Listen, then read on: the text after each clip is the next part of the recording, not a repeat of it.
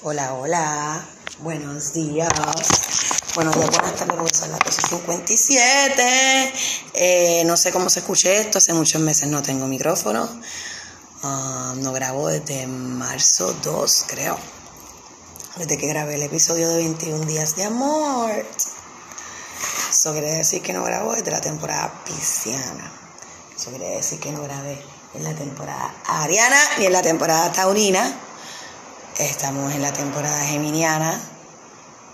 Feliz cumpleaños a todos los geminianes. Espero que tengan un bello tránsito solar eh, que va a estar bien lleno de mucha energía ariana, geminiana y unas cositas taurinas por ahí bien ricas. Este, hoy es sábado. ¿Sábado qué? 28 de mayo. Estamos en luna en Tauro, que hubo el mes pasado un eclipse de luna en Tauro y el eclipse de la luna en Escorpio, que todo el mundo está todavía, es que no, hay, tal cosa como todavía en recuperación, ahora es que se activa lo que, lo que levantó, por eso es que estamos trambólicos. Y estamos con esa energía bien taurina, porque entonces Venus llegó a Tauro. O sea, tenemos esa energía bien, tenemos la, tenemos energía geminiana bien a fuego. El Mercurio en retrogrado en Géminis. Bueno, ya entró a Tauro, ¿ves? Está en Tauro, pero está retrogrado. Eh, Marte ya entró a Aries en estos días, creo. Júpiter ya está en Aries. Eh, Mercurio está en Tauro, dijimos, sí, exacto. Vuelve a entrar a Géminis después que se acaba el retrogrado, que como en una semana y media, algo así. Eh, Urano en Tauro, Venus en Tauro, Mercurio en Tauro y la en Tauro. Eh, so yes, those are the energies que están por ahí vacilando. Hoy es el hay una marcha de la marea verde eh, donde se está protegiendo el derecho a abortar. Ahorita puse un estatus en Facebook que decía las conversaciones del aborto serán polarizadas siempre y cuando las conversaciones acerca de la sexualidad sean polarizadas y que esto va a ser una cuestión generacional. Y entonces, pues, ¿qué pasa, Eva? Un abracito. Un abracito de parte de Eva. Entonces, estos días, pues, quería grabar del Puti Club acerca de las experiencias, acerca de las experiencias que había vivido estos tres meses o dos meses que no he grabado. Um, pues porque en medio de estas experiencias también estuve atravesando un proceso de un celibato que me vino magnífico, gente cuando se sienten bien perdidos. Eh, con estas cuestiones de las energías sexuales, las energías del deseo, las energías sensuales, y, y, sienten que, que, si están expuestos a situaciones sexuales se quedan muy incompletos luego y muy vacíos, hacen un celibato, hacen un periodo de celibato. Es como un restart. Y los va a poner en donde ustedes quieren estar, por lo menos mentalmente. Y pues cuando haga el Club hablaré más de eso.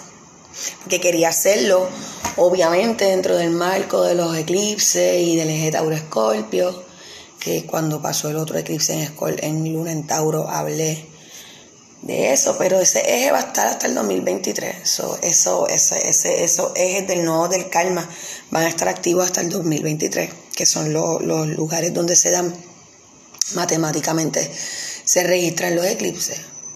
Así que ese tema va a estar siempre. Además, yo soy, ese es mi eje solar lunar. Todo lo que yo hago está impregnado de la energía solar escorpiónica y de la energía lunar taurina. So that's just the way it is. Este, pero agárralo ahí que por ahí vuelvo. Volvemos a ese tema ahora. Entonces, pues, quería hacer un. En estos días quería grabar también de lo de el miedo a desescolarizar, de construir cuál es el miedo a desescolarizar, porque la gente le huye a este, a este tema del desescolarizar. Entonces ahí se da lo de el, el tiroteo escolar este en Texas, en el cual quería hablar el doble de por qué es tan importante hablar de desescolarizar en un momento como este, que probablemente a la, gente escuchar que yo diga algo así, dicen, ay, ya viene esta con las ínfulas de grandeza acerca de por qué es mejor tener los niños en la escuela o no, como si todo el mundo pudiera. Pero no, al contrario, hay que hablarlo, porque precisamente lo que quería tocar era el tema de la violencia y cómo tenemos que desescolarizar el tema de la violencia.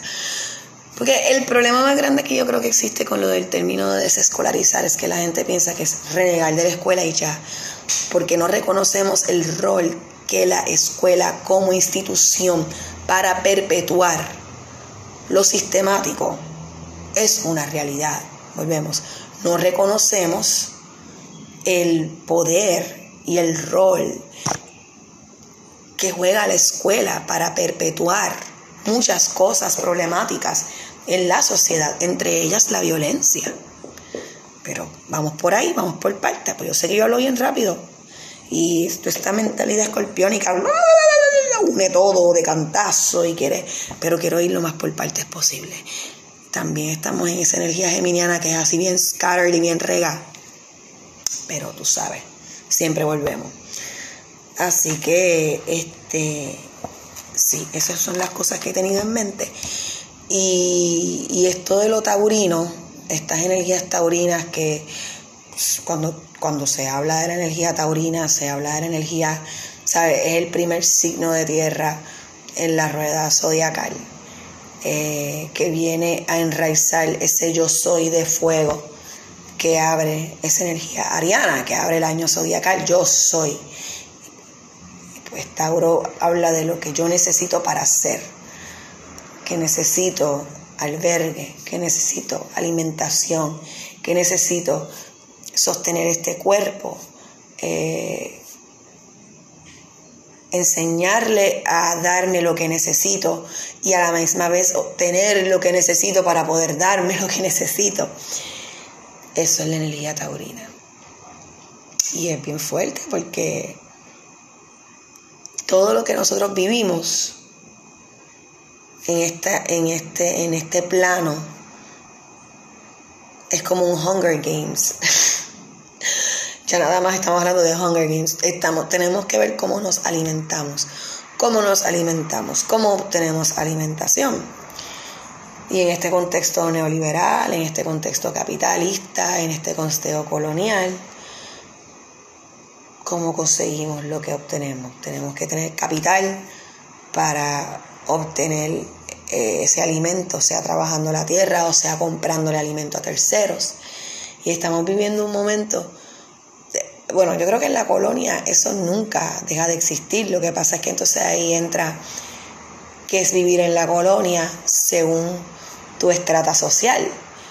Pero yo creo que en la colonia siempre es, es que volvemos, ¿Qué es colonia? ¿Qué es colonización? Nosotros vivimos en un entorno donde se conquistó, entre comillas, un, continente para obtener riquezas y se explotaron sus poblaciones nativas y se amalgaron todas estas poblaciones nativas con todas estas poblaciones colonizadoras, se fue borrando la historia y vamos aceptando como status quo ese momento en el que vivimos, en el que así se consigue alimento, así se consigue estatus, porque también como seres energéticos en este plano, en este cuerpo, queremos estatus, queremos afección, queremos ser vistos, queremos ser apreciados, queremos ser celebrados.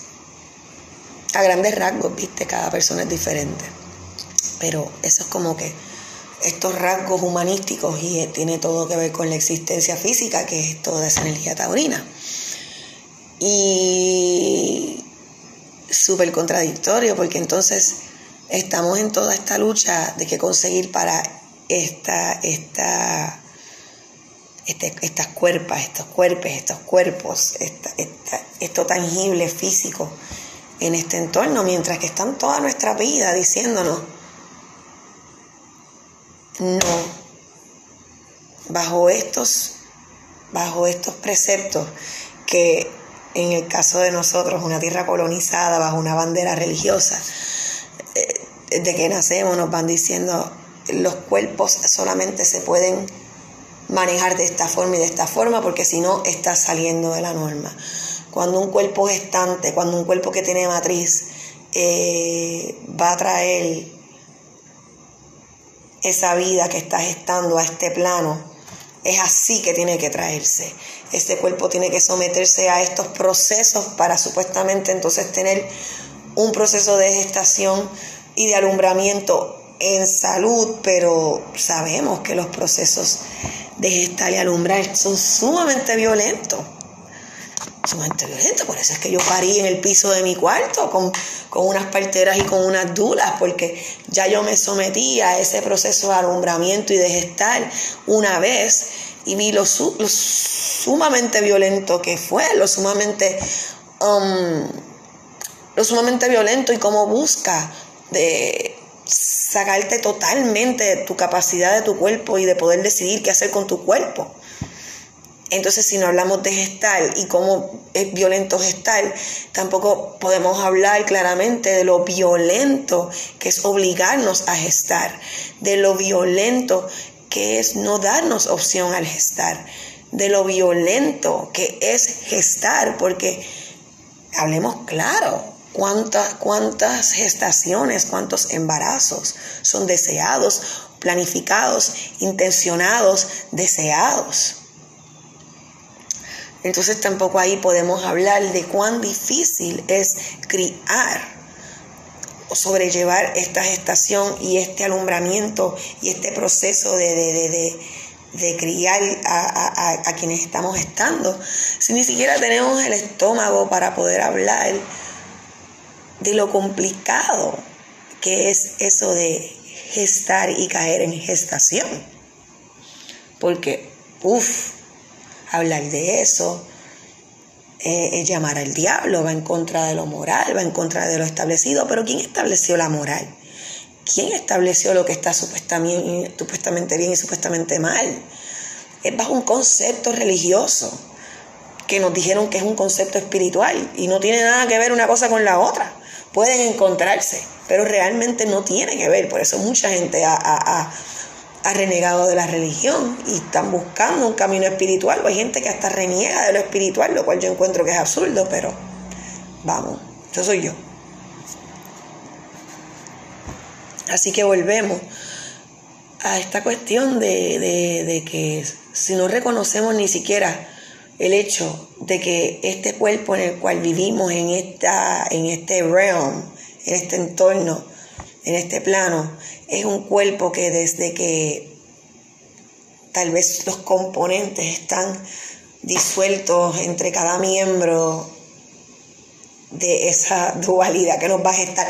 En otras palabras, antes de que exista el embrión, tú sabes, ya a lo mejor llevamos, venimos con todas estas cargas que traen quienes nos gestan acerca de los cuerpos, particularmente esta cuestión de venir, de, de, de, sexo heterosexual y, y, cómo debe comportarse el cuerpo que tiene la matriz, cómo debe comportarse el cuerpo que tiene este, los testículos, el pene, el, la, la, la gónada del esperma. ¿sabes? Ustedes me entienden. Yo uso estos términos porque no quiero simplificarlo todo a hombre-mujer. Tú sabes, tenemos que dejar de hablar todo como que hombre-mujer. Porque lo que es femenino, lo que es masculino, trasciende lo que la sociedad ve como hombre o mujer. Por eso es que hablo de gestantes, por eso es que hablo de, con estos términos, porque tenemos que ver más allá de lo binario, porque entonces cuando no, no, no, no, no nos limitamos a lo binario, nos vamos en este viaje de que, como, como en esta cuestión de que el aborto es un asunto de mujer, el aborto es un asunto solamente de la gente que lleva útero, ovario, whatever, porque ni siquiera reconocemos que hay gente que no se reconoce, que no son mujeres que llevan útero y ovario. Lo que pasa es que acuérdense que esta obsesión de decir que aquí es mujer y hombre tiene todo que ver con, la genitalia externa, tiene todo que ver con cuando tú naces, te ven si tienes un huevo, o si ves si tienes una tota, pues tienes una tota, es una mujer, si tienes un huevo, pues es un hombre. Y la vida no es así, de simple y sencilla. Entonces ahí vamos con estos argumentos de la ciencia y la ciencia es muy clara, es X, X, X, Y, o es hombre o es mujer, y si no lo es, hermafrodita. Es como que, ¿por qué somos tan densos? Pues claro que somos densos, porque nos han escolarizado para que seamos densos. Y ahí viene el problema con lo de escolarización, que tenemos que reconocer que la escuela, que el escolarizarnos nos ha ubicado en estos encasillados bien limitantes, que es lo que hace que hoy en día estemos volando en canto porque no podemos retarnos a querer tener conversaciones más matizadas y entender que tal vez nos vamos a ir de este plano y no vamos a entender, valga la redundancia, que vamos a poder entender todo, bla, bla, bla, bla, el entender, entender el inception del entendimiento. Tú sabes, y si no reconocemos los límites de nuestros cuerpos, no vamos a poder bregar con tantas cosas. Y tenemos que reconocer que el sistema nos ha limitado de tener acceso a todo lo maravilloso que nuestro cuerpo puede hacer, particularmente cuando tienes una fucking tota entre tus piernas, porque entonces ya ahí tienes el pecado universal, según la cultura, voy a hablar desde, lo, desde cristianismo, o sea, no, no quiero hablar de otras cosas porque no voy a hablar de lo que no conozco. Pero ya el hecho de que tú tengas una fucking tota o que perciban que tengas una tota entre tus piernas, podemos hablar también de lo, ¿sabes? De, todo lo que se, de todo lo problemático que le ponen a la gente que tiene una pinga entre sus piernas también y cómo los, cómo los, los cómo le quitan toda esta capacidad de celebrar sus cuerpos, pero entonces le meten el chip de que ese cuerpo se tiene que usar de tal forma, de tal, de tal manera y para violentar estos otros cuerpos. Es, una cosa absurda, jamás me va a dar un episodio, para poder hablar de esto, pero es una cosa que, que, he comprometido mi vida a hablarlo porque soy una fucking escorpio, puñeta. porque hay que entender, hay que entender el entorno que nos, que nos que nos trae a este plano, hay que entender lo que necesita este entorno y hay que entender cómo violentamos otros entornos y cómo nos violentamos a nosotros mismos y cómo nos han cómo no no no no no cómo nos han violentado, cómo nos dicen que la violencia es mala, pero cómo seguimos perpetuando esa violencia en contra de nosotros mismos y en contra de otros por consiguiente. Y, y, y que no todo es tan fácil como que pues tienes que reconocer tu cuerpo, tienes que enraizar. Hay gente que ni siquiera puede, hay gente que no le gusta que les toquen, hay gente que no le gusta tocarse. Y es porque precisamente nos han enseñado que el toque propio es problemático y que el toque ajeno es problemático, pero a la misma vez el que es, porque ese, si, si tú, esa es una mierda, es una mierda. Y yo no sé si estoy eh, siendo clara, pero porque ahí entró. Un, un, ejemplo tan, tan de esto, tú sabes, cuando le decíamos a las crías con huevos que de quién era ese huevito, cuando le estamos diciendo a las crías con, con tota, no abran las piernas, o ese pantalón es muy corto, o, o qué problemático, mientras queremos que siempre usen falda, pero entonces, eh, es que no, si empiezo no acabo.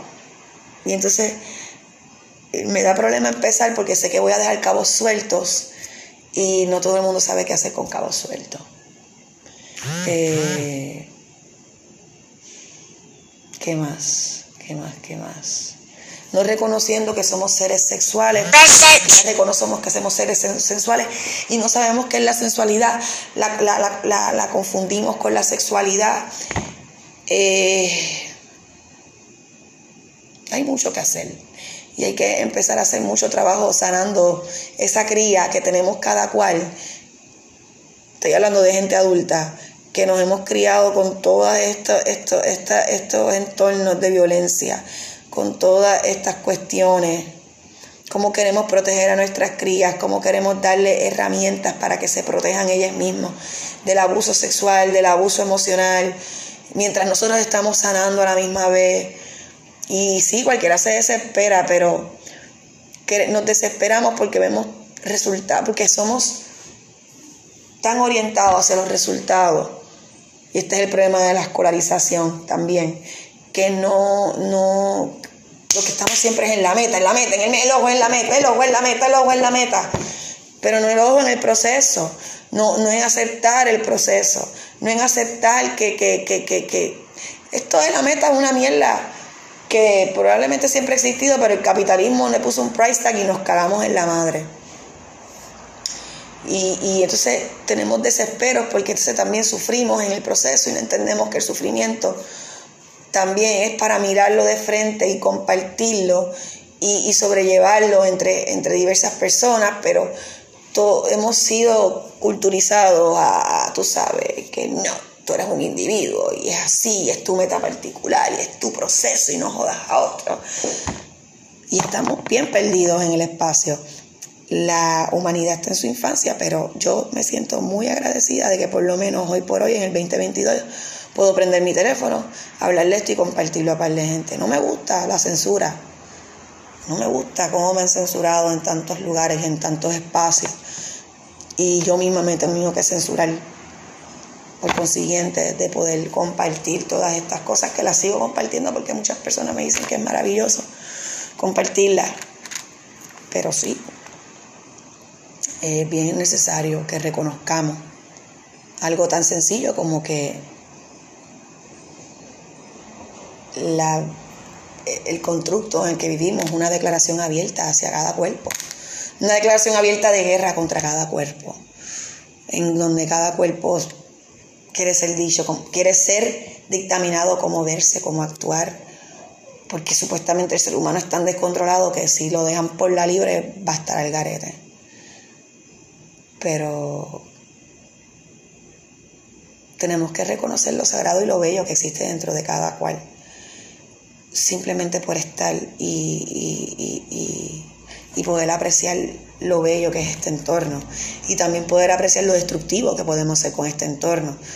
Eh, eh, nosotros como personas tenemos que reconocer todos esos lados oscuros que también poseemos y que es oscuro entre comillas y porque está ahí y entender que somos sombra y somos luz y tenemos cosas que son problemáticas, tenemos obsesiones, tenemos pensamientos problemáticos, tenemos deseos problemáticos.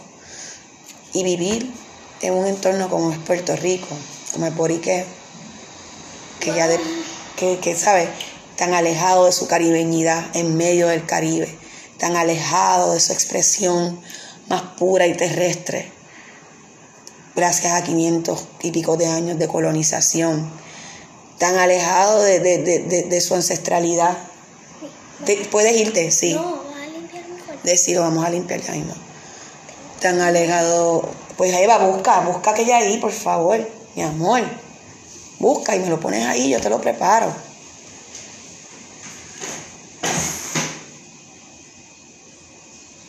Y sí, ahora mismo pues la niña acaba de reconocer que tiene hambre, pues yo tengo que ir a prepararle. O enseñarle cómo prepararle, porque también hay que enseñarle. No sean como yo, que no me enseñaron nunca a cocinar porque se enfocaron demasiado en, lo académico. Y después de adulta, el, padre de mi hija lo que hacía era tripearme que lo que yo sabía hacer era fajitas y pasta. Cabrón, pero bien que se las comía. Pues coge con mucho cuidado, suelta eso y me lo pones en la cocina. Dale, usted es grande. Así que por favor, enseñale a sus crías a cocinar de chiquito. Viene bien. Enséñele a encarnar esos placeres. Pensamos en placer y pensamos en niños y se nos va la mente a, la sexualidad y se nos vuela la cabeza. Entonces también nos... Sí, sí, hemos sido... Ah, si hemos tenido abuso sexual o algún tipo de otro abuso durante nuestras vidas, no queremos ni hablarlo porque como no sabemos bregarlo, ¿cómo vamos a poder bregarlo y, hablárselo a las crías. Mucho que mucho que eh, voy por 24, 28. Esto es lo malo de yo hablar sola. Me canso. Me canso y como tengo una vida real a la cual atender, pues tú sabes. Pero vamos a ver si prontamente... Mi amor, déjame terminar esto para ir para allá para hacerte la comida. Deja que termine. Voy a terminar. Deja que termine de hablar. No, no, no. Voy a terminar y me vas a hablar. ¿Ok? No, ahí quedó el chai tea y no te lo bebiste. No te voy a hacer chai tea. No te voy a hacer chai tea. Te dije que guardaras el que quedaba y no lo guardaste. Ahora uno seguro se dañó. Vete y chequealo, está en el vaso azul allí, en la cocina. Este, vamos a ver si nos calendarizamos. No hay de otra. Tengo que calendarizarme, aunque no sea muy estricto, pero porque yo necesito que mi pensamiento fluya. Así que, nada, Corilla, gracias por escucharme. Eh, grabamos Puti Club. Eh, estoy pidiéndole a la gente que quiera grabar conmigo que me diga, dígame un día, dígame hora. Ya lo vi. No hay gasolina, no hay chavos para gasolina. Bye.